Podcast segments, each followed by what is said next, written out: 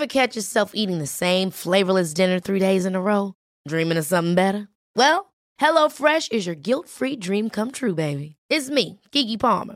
Let's wake up those taste buds with hot, juicy pecan-crusted chicken or garlic butter shrimp scampi. Mm. Hello Fresh. Stop dreaming of all the delicious possibilities and dig in at HelloFresh.com. Let's get this dinner party started.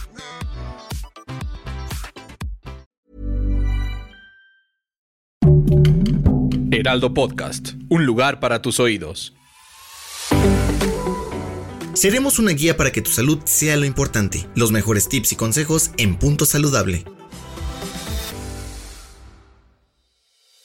Hola, los saluda de nueva cuenta la nutrióloga Adriana Schulz y en este episodio voy a conversar con ustedes sobre un tema que a mí me encanta y es todos los factores que intervienen para que nosotros elijamos lo que comemos. La comida y la alimentación tienen un rol muy importante en la vida de todas las personas, ya que es una necesidad biológica básica para la supervivencia. Además, la cultura, las religiones, la economía, el clima y aspectos psicológicos influyen sobre el tipo, la cantidad y la frecuencia con la que se eligen ciertos alimentos o preparaciones. Todos sabemos que tenemos que comer, pero ¿Por qué comemos lo que comemos? ¿Qué factores son la base de nuestras elecciones alimentarias? Existen muchos que intervienen sobre nuestra conducta alimentaria, es decir, sobre nuestra selección, almacenamiento, preparación y consumo. Desde el punto de vista biológico, el alimento es el que nos provee de energía y nutrimentos para todas las funciones del cuerpo.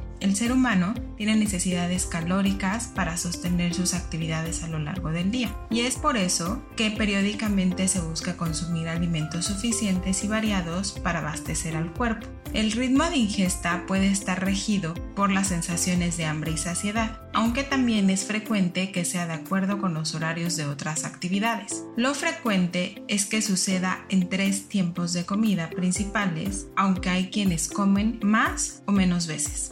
Además de las necesidades biológicas, nuestras preferencias alimentarias también están influenciadas por nuestras necesidades psicológicas. La propia identidad está íntimamente ligada con el tipo de comida que consumimos y la manera en que la preparamos. Lo que yo sé y creo que el alimento puede hacer en mí o en el ambiente afectará mis decisiones alimentarias y ocasionarán que construyamos un patrón alimentario o adoptemos un tipo de dieta. Por ejemplo, vegetarianismo, veganismo, dieta paleo, etc. También se puede relacionar la ingesta de ciertos alimentos con emociones positivas o negativas. Es muy común que hayamos construido una relación con la comida donde se puede ver el conflicto que existe entre experimentar placer y culpa, que puede llevarnos a comer sin límites o por el contrario a no comer. Se sabe que todos somos comedores emocionales. Desde el nacimiento nos amamantaron para nutrirnos, pero también para consolarnos.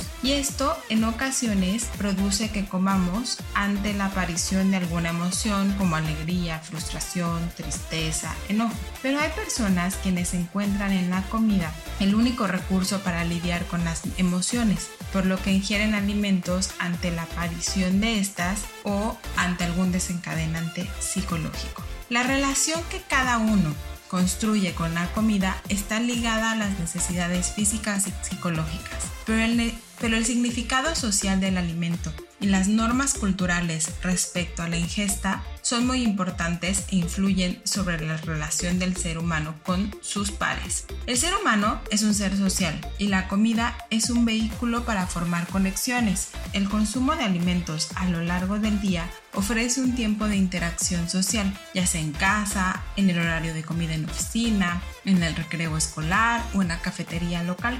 La alimentación tiene un rol importante dentro de las culturas y religiones alrededor del mundo. Pueden existir prohibiciones, fomentar el consumo de algunos alimentos específicos o ayunos son también frecuentes. Las tradiciones familiares y la herencia cultural son determinantes sobre nuestras preparaciones y la comida elegida para ocasiones especiales. En el día a día van a influir sobre el tipo de alimentos que elegimos para cada tiempo de comida, cómo los vamos a preparar y también cómo los vamos a mezclar.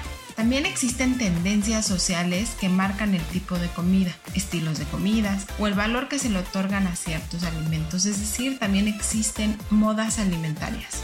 Sin olvidar que la situación económica, política y geográfica de una sociedad determina fuertemente la accesibilidad y variedad alimentaria de la misma. Por todo lo anterior, se puede observar que la elección de lo que comemos, cuándo lo comemos, cómo lo comemos y con quién lo comemos, tiene múltiples factores que convergen para dar como resultado una dieta individual. Estos también son parte de la nutrición humana. Somos seres complejos que necesitan el alimento para vivir y mantener la salud, pero que esa no es nuestra única guía en la toma de decisiones al comer. Entender la alimentación desde esta perspectiva nos hace comprender mucho mejor y sin juicios por qué comemos lo que comemos. Muchas gracias por su atención y nos escuchamos pronto. Escucha un episodio nuevo cada semana en las plataformas de El Heraldo de México.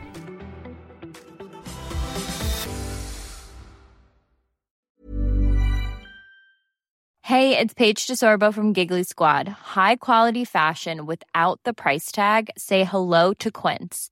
I'm snagging high-end essentials like cozy cashmere sweaters, sleek leather jackets, fine jewelry, and so much more. With Quince being 50 to 80% less than similar brands and they partner with factories that prioritize safe ethical and responsible manufacturing i love that luxury quality within reach. Go to quince.com slash style to get free shipping and 365 day returns on your next order. quince.com slash style